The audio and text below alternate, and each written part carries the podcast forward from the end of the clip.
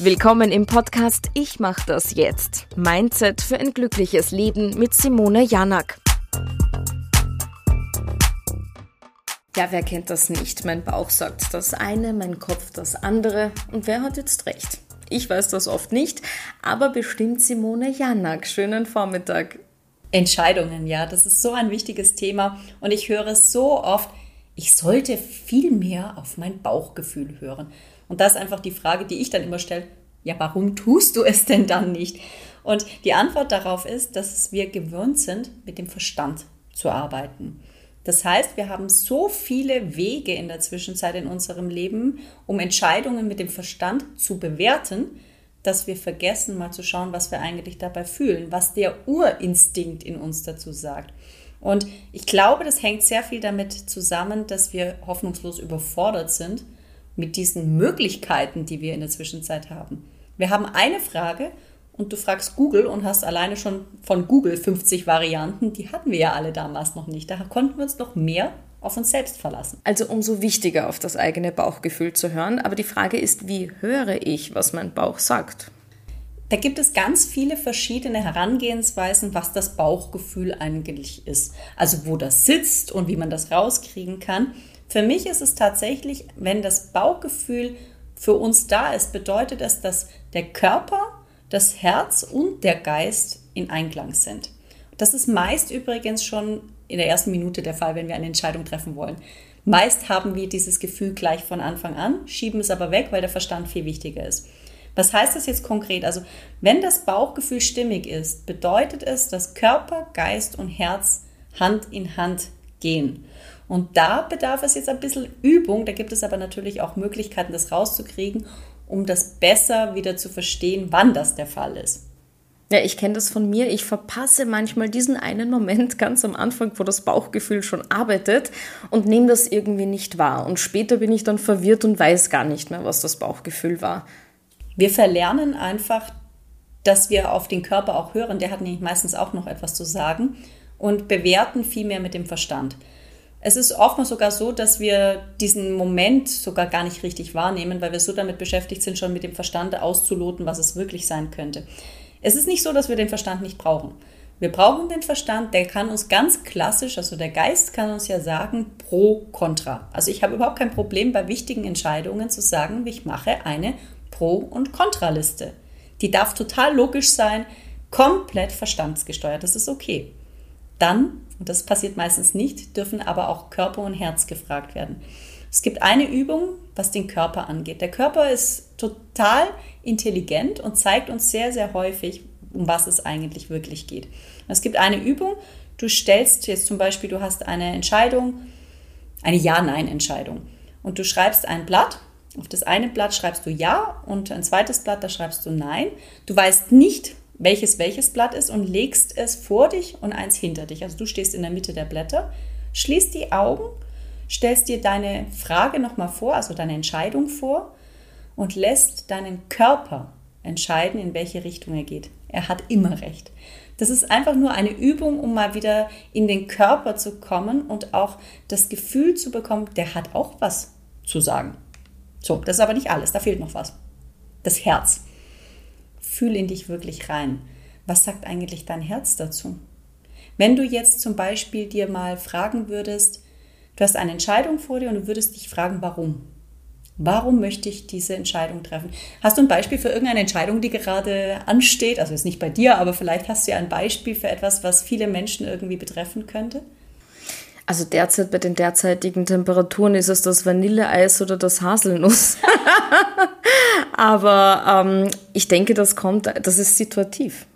Es könnte zum Beispiel sein, dass sich jemand Gedanken macht, soll ich mich jetzt selbstständig machen oder soll ich angestellt bleiben? Und das könnte ja so eine typische Entscheidung sein, die ja nicht einfach ist. Und eine Frage, die man sich stellen kann, ist die Warum-Frage. Die funktioniert folgendermaßen. Man entscheidet sich für eine der beiden Varianten. Die heißt zum Beispiel, ich mache mich selbstständig. Und dann fragst du dich, was ist der Grund, warum du dich selbstständig machst? Und dann antwortest du dir selbst, weil ich mich dann freier fühle und nicht mehr fremdbestimmt. Dann nimmst du diesen Satz und nimmst ihn als Anfang des nächsten Satzes. Ich fühle mich nicht mehr fremdbestimmt und das führt dazu, und beantwortest dir das mit, ich mache jetzt wieder ein Beispiel, dass ich meinen Tagesablauf besser planen kann. Ich kann meinen Tagesablauf besser planen. Das führt dazu, dass ich mehr Zeit für die Kinder habe. Ich habe mehr Zeit für die Kinder. Das führt dazu, dass ich ein glücklicherer Mensch werde. Ich mache es jetzt etwas kürzer. Diese Warum-Frage hilft sehr häufig dabei zu schauen, um was geht es eigentlich wirklich. Und wenn du da beim Schluss angekommen bist, dann hast du wieder ein Gefühl dafür, ob die Ursprungsfrage überhaupt noch relevant ist. War das einigermaßen einleuchtend? Ich hoffe. Wir machen eine Liste. Nein, ich höre auf mein Bauchgefühl. ja, sehr, sehr spannend. Also man braucht auch Zeit. Die Frage ist nur, kann ich immer meinem Bauchgefühl trauen? Da hilft tatsächlich jetzt mal eine Liste. Also das meine ich jetzt wirklich ernst. Wenn jeder, der diesen Podcast jetzt hört, sich mal eine Liste macht und sich fragt, wie oft im Leben hast du eine wirklich wichtige Entscheidung nur über den Verstand getroffen, schreibst du dir mal auf und dann alle Entscheidungen, die du mit dem Bauchgefühl getroffen hast. Und dann schaust du mal, was die Konsequenz war. Also ich kann von meiner Erfahrung sagen, die wichtigsten Entscheidungen, die ich in meinem Leben getroffen habe, die habe ich leider nicht immer mit dem Bauchgefühl getroffen. Wenn ich sie nur mit dem Verstand getroffen habe, sind sie in einem Chaos geendet. Es war immer verbunden mit sehr viel Schmerz, meist sogar mit Krankheit. Habe ich aber wichtige Entscheidungen aus dem Bauch getroffen, dann waren sie goldrichtig. Also alleine das mal zu sehen, wird dir zeigen, du liegst mit deinem Bauchgefühl immer richtig. Aber woher kommt es, dass der Verstand oft genau das Gegenteil von dem sagt, was der Bauch zuvor meinte? Das ist ja dann wirklich schwierig für einen. Der Verstand hat einfach gelernt, dass manche Sachen so sein sollen, wie wir denken, dass sie sein sollen. Natürlich kommt es auch wieder aus der Vergangenheit und vielleicht sogar auch von Eltern Dinge, die wir übernommen haben. Wir bewerten sofort Entscheidungen nach einem bestimmten Raster, also nach einer Struktur, die wir gelernt haben. Aber unser Bauchgefühl kennt diese Struktur nicht. Das ist einsam, wirklich rein in der Annahme, ich weiß, was gut für mich ist. Und das ist nicht immer unbedingt das, was die Struktur, die wir gelernt haben, dazu sagt.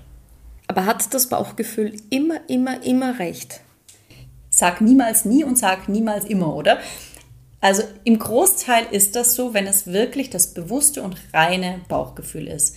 Es ist leider manchmal so, dass der Schweinehund, also die innere Stimme, der innere Kritiker oder wie auch immer wir den nennen wollen, da ein bisschen mitredet.